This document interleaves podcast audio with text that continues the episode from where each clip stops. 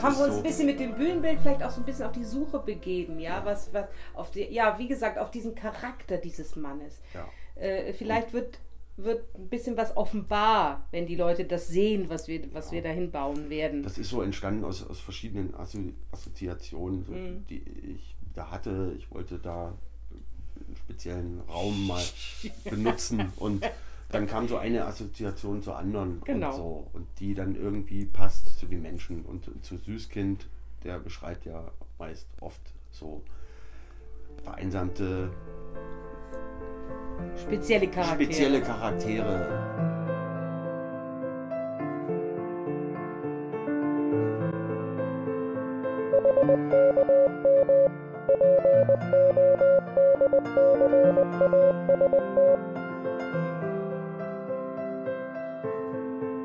Heinrich Kultur Medien, der Podcast.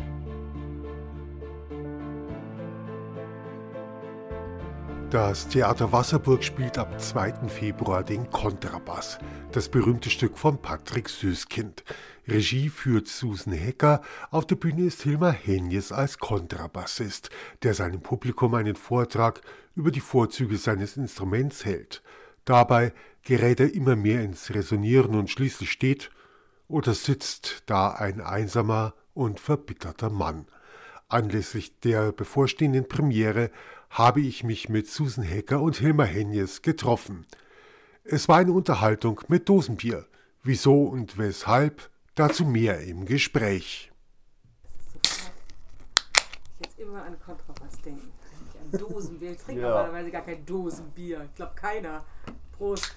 Zum Wohle. Zum Wohle. Wie seid ihr überhaupt drauf gekommen, den Kontrabass zu machen? Wer hatte diese Idee? Mhm. Ja, also dazu, ähm, als Theater sucht man ja erstmal prinzipiell immer Stoff und als Schauspieler sucht man nach einer Herausforderung und da ist ja der Kontrabass von Süßkind ist ja da, sagen wir mal, sehr dankbar, sag mal. Also gefühlterweise ist das ein Stück, das ja jeder kennt. Ausgenommen du. also eines der meistgespielten Stücke. Und ja. ich habe es vor 10 oder 15 Jahren habe ich gesehen, die 500. Vorstellung, die Jubiläumsvorstellung vom Parilla im Volkstheater. Ja. Der auch, der, auch der erste war, der es gespielt hat überhaupt. Ja, ja. Der, der hat ja die Uraufführung der, der, auch gespielt. Die, da hast du die 500. Die das wusste ich gar nicht. 500. gesehen, ja. Und die ist mir hängen geblieben, unter anderem auch darin, weil ihm mitten in der Vorstellung der Kontrabass umgefallen ist und der Hals komplett abgebrochen ist. Uh. Ja. War das die letzte oder sollten nee, noch mehr kommen nee, als 500? Das, das waren, der hat, glaube ich, 750 Mal. Okay, also okay. Ja, es war also nicht Show kaputt. Das Ding war ganz kaputt. Ja, aber es war nicht die letzte Show, nee, wo man sagt, Show kaputt. Ach so, nee. wo man das ja. so. Nö, der war erstmal schon irritiert und wusste nicht mehr, wie er weitermachen soll. Und hat dann, ja, also gefühlt fünf Minuten.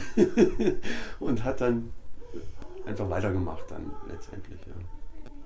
Wie ist es mit dir? Äh, hast du dir Kontrabassstunden geben lassen? Nee, oder? Ähm, das war die Überlegung und äh, vielleicht lag das auch am Parilla, Parilla äh, dass ich mir gesagt habe, ich äh, das brauche ich nicht, ich fasse den Kontrabass vielleicht auch gar nicht an. Äh, ja. Ja, ich, so, so, ist es. So viel äh, ich weiß, also von ja. der Beschreibung her, werden ja durchaus Stücke zumindest angespielt oder zitiert. Mhm. Ja, das sind so Sachen, die man hinterfragen muss. Wie, wie will ich das jetzt übersetzen, das Stück umsetzen. Äh, man schaut natürlich, erstmal geht man, äh, versucht man unbefangen an das Stück heranzugehen, an den Text, liest man nochmal durch und natürlich schaut man auch, wie andere das inszeniert haben. Und die meisten machen halt das so, dass sie dann sehr sich auf den Kontrabass konzentrieren und da wird halt viel gespielt und der Schauspieler lernt dann noch Kontrabass und aber irgendwie hat mich das jetzt nicht interessiert an dem Stück und äh, ich brauche das jetzt auch nicht als Kontrabass, dass ich da auch noch hier Kontrabass lernen muss, dass jeder sehen kann, ah, jetzt hat er auch noch Kontrabass gelernt. Wahnsinn, ja, ja, was der, der was der alles macht. alles kann. Nee. Ja, äh, da wollte ich echt mal schauen, ob man da nicht was anderes finden kann. Äh, einen Fokus, ja, den man wo vielleicht auf den, nicht auf das Instrument jetzt, weil theoretisch hätte das Stück auch anders heißen können. Das heißt halt, der hat sich halt jetzt der Süßkind, wie auch immer, warum auch immer, hat er sich den Kontrabass äh, ausgesucht. Aber letztendlich beschreibt er da ja einen Menschen. Ja. Ein Ja, das Mensch. ist, das ist so etwas, was wir uns als, also erstmal der Hilmer ist auf mich dann auch zugekommen irgendwann und hat, gefra hat gefragt, hättest du Bock, das zu machen mit mir? Und ich habe das 85 gesehen. Ich habe in Frankfurt am Main studiert und habe diese Aufführung äh, öfters besucht, weil da ein Lehrer von mir das gespielt hat. Und ich kenne dieses Stück also auch schon lange. Und es war jetzt auch interessant, das wieder zu lesen. Und das nochmal, damals hat mich diese Liebesgeschichte in dem Stück äh, wahnsinnig interessiert, war ich eine junge Frau und fand den Schauspieler auch toll. Das ist heute gar nicht mehr so. Also es ist natürlich eine Facette. Der Kontrabassist ist nämlich verliebt in eine Sängerin. Davon berichtet er auch in dem Stück. Und dann habe ich das nochmal neu gelesen und habe das dann auch, bin ziemlich gleich mit dem Hilmar drauf gekommen. Stell dir mal vor, wir machen jetzt den Kontrabass und da geht es gar nicht um den Kontrabass. Das Stück heißt zwar so, aber da geht es vielleicht gar nicht drum, weil es nämlich äh, nur ein Element ist, anhand dessen der Süßkind, glaube ich, eine Charakterstudie betreibt über einen Menschen, der halt alleine lebt und äh, mit sich und seinem Beruf äh, ja hadert, kann man ja fast sagen.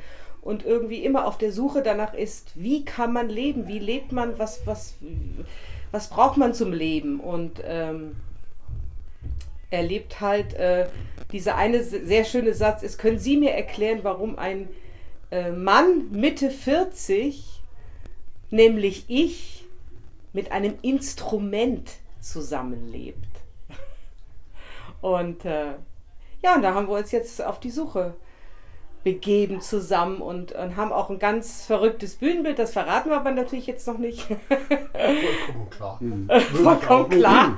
Und ähm, auch unsere Herangehensweise ist, ist sicher eine andere. Also, und das ist ja auch spannend, dass man diese Interpretationsmöglichkeit hat bei einem Stück und trotzdem Stück getreu bleibt. Ja. Und äh, was wir mit den Kontrabasstönen machen, also was der Kontrabass ist, das verraten wir auch noch nicht. Da darf man, glaube ich, sehr, sehr gespannt sein. Hilmar, ist es schwer für dich gewesen oder ist es äh, anstrengend, den ganzen Text sich draufzuladen? Ich meine, du spielst ja immer wieder in mehreren Stücken hier im Theater. Äh, Ja, also, ähm, also ich mache mir dann manchmal ziemlich selber einen Druck und kriege dann vielleicht auch ab und zu mal ein bisschen Panik. Äh, Das Gehirn, das alles noch mitmacht, Weil ne? ich, äh, ich sehe natürlich das Buch da vor mir und sage, ah, den Mensch, den, den ganzen Text, den musst du jetzt irgendwie noch lernen. Am besten fängst du schon im Sommer an. Was denn, das nimmt man sich dann immer vor. Das wird dann natürlich überhaupt nichts. Dann Oktober, November, ja, dann da. Aber dann haben wir hier vier Stücke gleichzeitig und was weiß ich. Und dann, War haben wir, noch, nicht die Zeit. dann haben wir noch den Messias geprobt. Dann habe ich irgendwann gesagt, nee, ich kann jetzt nicht noch äh, so ein Buch lernen. Und ja, dann wird der Zeitraum immer knapper, was man dann so vor sich hat. Und dann hat man ja schon erstmal ein bisschen Angst, da kriege ich das über alles, überhaupt alles auf die Reihe. Und dann, ja, dann fängt man an und jetzt im Moment bin ich ganz entspannt. Ganz Obwohl- zuversichtlich, Ja, obwohl wir jetzt nur noch zweieinhalb Wochen haben. Aber ich, äh, für mich ist das so vom Gefühl her jetzt noch wahnsinnig viel Zeit. Den Text, den habe ich jetzt drauf halbwegs. Also Vor allem wissen, wissen wir auch einen Weg, wie wir das, ähm, Ja. wo es hingeht und wie, Ja. die, wie, die, wie die Übergänge sind, gedanklich, die ja, wenn man so einen langen Monolog hat, alleine, ist, äh, ist es natürlich immer schwer, aber man kann es nur abarbeiten von Station zu Station, also von Treppe langsam raufgehen, nicht den Berg sehen, sondern Schritt Hm. für Schritt Ja. und, und im Sommer lernen oder so, das geht immer. Das wünscht man sich zwar irgendwie, aber das geht gar nicht, weil man sich noch gar nicht so mit dem Stück befasst hat und auch nicht mit der Regie gesprochen hat. Und dann lernt man so ins Leere hinein und dann wird sowieso alles nochmal gestrichen oder verändert sich nochmal. Ja, wir haben und, jetzt auch, äh, sagen wir mal, wir haben jetzt zwei, drei gemacht. Wochen am Text gearbeitet. Und parallel dazu habe ich Text gelernt und dann haben wir natürlich nach Strichen gesucht, die unserer Absicht äh, sinnvoll sind, mhm. nach, ja, unserer Absicht nach und haben da jetzt unserer Ansicht nach eine, eine sehr schöne, schöne erarbeitet, Strichfassung erarbeitet. Ja, und gestern haben wir einen letzten Strich gemacht. Ja. Auf der letzten Seite. Ja, jetzt sind wir im Prinzip durch und äh, heute Nachmittag bin ich nochmal im Text. Ist eigentlich hängen geblieben. Gut. ich sagen, bin ich jetzt guter Dinge. Jetzt müssen wir nochmal an den Anfang ja, zurück und gucken, was davon noch alles hängen geblieben ist. Aber das ist immer so bergfest, wenn man wenn man erstmal jedes Wort einmal auswendig gesagt hat. Das ist immer unheimlich beruhigend für einen Schauspieler. Das ist, ähm, mhm. da weiß man, okay, es ist irgendwo angekommen im Hirn, es ist da, jetzt muss es noch irgendwie abgerufen werden und die Übergänge müssen noch geschaffen werden. Ja. Und das erleichtert man sich natürlich, wenn man dann spielt auf der Bühne nachher, wenn die aufgebaut ist. Mhm. Dann, dann erinnert sich der Körper ja auch immer. Also ja. ähm, ich gehe jetzt da bei dem Satz die Treppe rauf und dann kippe ich mir ein Bier äh, hinter oder ich mache die Wohnung sauber also oder so und dann bleibt das Vorgang, alles kleben. Wir haben ja, ja, eine Verknüpfung mit dem Vorgang. Ja. So. Aber ja, zum Glück fällt mir jetzt das Textlernen auch nicht so schwer. Das ist, haben wir schon als, als Kinder, ich habe Brüder und wir haben dann schon immer so ein bisschen äh, damals auch gewetteifert. Ja, so, wer lernt jetzt das Gedicht am schnellsten? Echt? So Erlkönig in 15 Minuten und so eine Geschichte. Mm. das, ja. Mit sowas tat ich mich immer schwer. Ja. ja also auch, äh, ich hatte es ja eben erzählt in meinem damaligen Solostück, ich hatte drei Musiker auf der Bühne, die mich aber nur zur Musik begleitet haben, die sonst nichts zu tun hatten. Äh, bei, den, bei den Texten war es wirklich so, ich habe mir äh, den Text ausgedruckt, aufs, aufs Pult gelegt, ja, weil ich mich sonst immer vertan habe. Ich habe immer Strophen verwechselt. Ja, mhm. Und das ist natürlich, wenn eine gewisse Dramaturgie im Lied drin ist, ist das doof, aber passiert einfach. Naja, im Lied kann man immer noch so äh, la la la la la la la singen, aber das ist schlimm, ich weiß. Ja. ja. Wenn einem der Text weggeht. Wie geht oder wie würdet ihr damit umgehen, wenn jetzt auf einmal Text wegbleibt? Gibt es irgendeine Möglichkeit des Fallbacks-Knopf im Ohr? Gar nichts? Das haben wir nicht bei uns im Haus. Wir haben keinen Souffleur oder Soufflöse. Wir haben keinen Souffleur.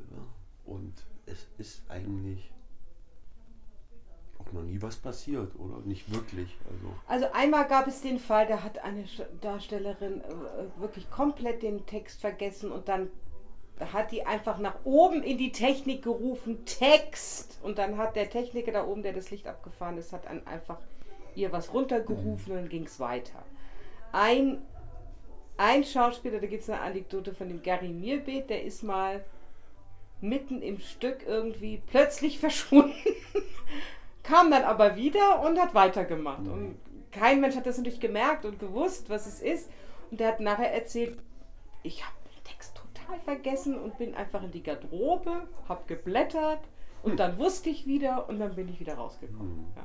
Also es werden jetzt, ich weiß nicht, das komischerweise, wenn man keinen Souffleur Soufflöse hat, passiert sowas weniger, als mhm. wenn man weiß, da ist ja noch jemand. Ja, ja. Den, da, da kann ich ja, ach, wenn ich jetzt nicht weiter weiß und so der hilft oder die hilft mir dann. Ja. Und das ist wirklich so eine höchste Konzentration. Und ich meine, wirklich, wenn alle Stricke reißen, muss der Hilmer halt einfach wirklich in die Garderobe gehen oder, oder manchmal, ruft dann auch hoch. Manchmal oder? reicht das ja als Sicherheit zu wissen, ich habe meinen Text da. Oder da liegen beim oder po so. War das, Beim Johann von Po war das ja auch so, auch ein Solostück. Da, da habe ich immer gesagt, naja, ich habe einen Text in der Garderobe und wenn ich mal was äh, vergessen habe oder wenn ich nicht weiter weiß, dann gehe ich einfach gehe ich äh, ja. mal pinkeln auf, ja, in die Garderobe, genau. weil das äh, passt auch zu dem Stück. Das ist überhaupt kein Problem. Das kann man eigentlich äh, manchmal mit einbauen. Also das, am Ende merkt es wahrscheinlich gar keiner. Nein, das merkt so. wahrscheinlich keiner. Ja. Ich, äh, ich habe mal so ein war da nicht in der Forschung, aber von so einem Kabarettist habe ich mal gehört, der saß auf der Bühne, hat geredet, geredet, geredet und dann wusste er dann nicht mehr weiter und hat gesagt, ups, ich krieg einen Fax. Und dann hat er hinter seine Hosentasche gegriffen und seinen Text rausgeholt und weiter, weitergemacht. Das war so witzig. Also man, es gibt immer Möglichkeiten. Also ja. Ähm, ja. Ja, nee, das ist mir jetzt auch äh, dieses Jahr zum Jahreswechsel aufgefallen. Äh, die Herren, die gehen da relativ äh, ungeniert tatsächlich mit ein paar Blättern in der Hand raus. Mhm. Und wenn man das mal beobachtet, bei Django Asyl ist es mir aufgefallen, der, ist, äh, der, der hat nie weitergeblättert oder mal ein Blatt nach hinten. Aber es passt. Er hat es dabei gehabt, ja. ja er einfach die Sicherheit, dass man es hat. Genau. Ja. Also wie gesagt, das, äh, da muss ich sagen, da ist schon von vornherein meine Bewunderung sehr groß, wenn sich jemand diesen ganzen Text drauf schaufelt. Und dann auch noch das äh, Gestalterische, das Ausdruck, der Ausdruck dazu, das Schauspielerische, stelle ich mir, stelle ich mir also sicherlich sehr, sehr interessant vor. Und wie gesagt, also da bin ich auch gespannt. Vor allen Dingen dann äh, ist, glaube ich, auch so die, zumindest auch bei mir irgendwo die Anspannung erstmal raus. Ne? Weil ich meine, ich gehe ja auch als Zuschauer rein oder als Versuchskritiker. Ähm, und da bist du natürlich auch gespannt, ja, was passiert jetzt, wie, äh, wie, wie. Gehen die mit dem Stoff um? Wie, ja, wie ist die Premiere? Das, dieses Fieber, das spürt ja, man wahrscheinlich auch. Ja, ja. also ich glaube, da bin ich aufgeregter als die Protagonisten draußen. Aber ähm, wie gesagt, also das ist ähm, dieses Mal eben nicht so und ich bin, glaube ich, ganz, ganz froh drüber und ich bin auch sehr gespannt drauf. Also wie gesagt, und äh, eben diesen Satz mit äh, ein Mann Mitte 40, im Original glaube ich heißt es Mitte 30. Mitte 30, genau. Ja. Wir haben es etwas erhöht. Wir haben es angepasst, ja. ein ja. wenig. Also, also immer noch den, jünger als ich. Nein, den mit 40er nimmt man die. Aber ich, äh, ja, ich habe das, wir haben das auch so, in dem Fall haben wir den Text geändert und haben geschrieben, ich bin 45, bildlich jetzt. genau. Du gehst für 45 durch. Gell? ja, also wie gesagt, ja. ist halt noch länger hin bis zur Rente dann. Ne? Es gibt eine Frage, die ich ganz gerne zum Schluss stelle an meinen Interviewpartner. Gibt es noch irgendwas Wichtiges, was zu sagen wäre? Tja, und da ging dann das Gespräch ein bisschen weiter. Die Bühne, da, da, ja. die verraten wir ja noch nicht. Ja. Aber ähm, äh, wir haben ja auch ähm, natürlich haben wir geschaut, wie, wie wird es meistens gemacht und meistens hat man so, was ich nicht wollte, war dieses Wohnzimmer-Ambiente, so wie es hm. gern genommen wird. Oder und dann, auch einfach ein leerer Raum und, manchmal. Ja, ja, oder dann, dann sitzt er da und äh, der Kontrabassist bespielt seinen Kontrabass, dann die Musik kommt und erzählt so ganz gemütlich so seine unterhaltsam dem, dem Publikum seine Anekdötchen und, und, und das war mir irgendwie, das, das irgendwie habe ich gemerkt, das, das kann es irgendwie. Nee, könnte vielleicht auch beliebig rüberkommen. Ne? Das ist irgendwie was anderes, kann man da nicht was anderes finden und dann ist die Frage, wie, in welchen Raum setze ich den? Wir haben ja. uns halt auch vorgestellt, wie kann so jemand leben? Wie lebt eigentlich? Wie ja. ist so ein Mensch? Mit wem redet der eigentlich? Ja. Redet der wirklich mit dem Publikum? Und ja, wieso? Wieso? Wieso sind da plötzlich Leute in seinem Wohnzimmer? Oder ja, und, und hören ihm zwei Stunden zu. Also so lange machen wir es ja nicht, aber theoretisch äh, hören ihm zwei Stunden zu. Das wirre Zeug, was der redet teilweise. Und, und, und kein Mensch reagiert, fragt mal. Also, also der ist doch allein, der ist doch allein. Der ist ganz der allein. Was, was stellt er sich vor, mit wem der redet? Der redet nicht mit dem Publikum. Ja, der, der, vielleicht sein, sein Publikum, was er gerne hätte. Ja. Mhm, und, genau. Und so das, das und, und dann in welchem Raum ist der Mensch, lebt der Mensch. So ein Kontrabassist, der äh, geht ja auch eigentlich unter so. Also wenn er nicht gerade Solo-Kontrabass spielt. Das äh, ist ja auch ein großes Problem. Für ihn, ja. Für ich meine, für andere Kontrabassisten ist das vielleicht nicht so, nicht, aber genau. vielleicht ist er eben speziell ja. äh, anders. Ja, vielleicht ist er einfach ein anderer Mensch. Ähm, das wissen wir nicht. Nee. Ähm, es gibt bestimmt Kontrabassisten, die sagen, also ich verstehe das überhaupt ja, nicht, was der für ein Problem ja, genau. hat. Ja, es gibt also total glückliche Kontrabassisten. Also Wirklich, aber ja, der Mensch hat einfach, wahrscheinlich hat er nicht nur den Kontrabass als Problem, der hat wahrscheinlich ganz andere Probleme. Ja. Ne? Und da haben wir uns so ein bisschen mit dem Bühnenbild vielleicht auch so ein bisschen auf die Suche begeben, ja, ja. was, was auf die, ja, wie gesagt, auf diesen Charakter dieses Mannes. Ja. Äh, vielleicht wird wird ein bisschen was offenbar, wenn die Leute das sehen, was wir, was ja. wir dahin bauen werden. Das ist so entstanden aus, aus verschiedenen Assoziationen, so, mhm. die ich da hatte. Ich wollte da einen speziellen Raum mal benutzen und dann kam so eine Assoziation zur anderen Genau. und so und die dann irgendwie passt zu den Menschen und zu Süßkind, der beschreibt ja meist oft so vereinsamte Spezielle Charaktere. spezielle Charaktere, die, Wie auch äh, in dem pa Parfüm der, Ja. der, wie hieß, wie, Ja. Grenouille, glaube ich, Ja. ne? Ja. Für die leichten Handy-Störgeräusche im Interview möchte ich mich entschuldigen. Das war etwas, was ich nicht auf dem Schirm hatte. Beim nächsten Mal wird's besser. Premiere vom Kontrabass ist am 2. Februar. Alle weiteren Aufführungen auf der Website des Theaters in den Show Notes verlinkt.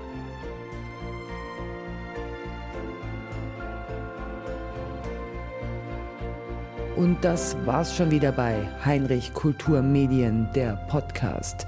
Vielen Dank fürs Zuhören.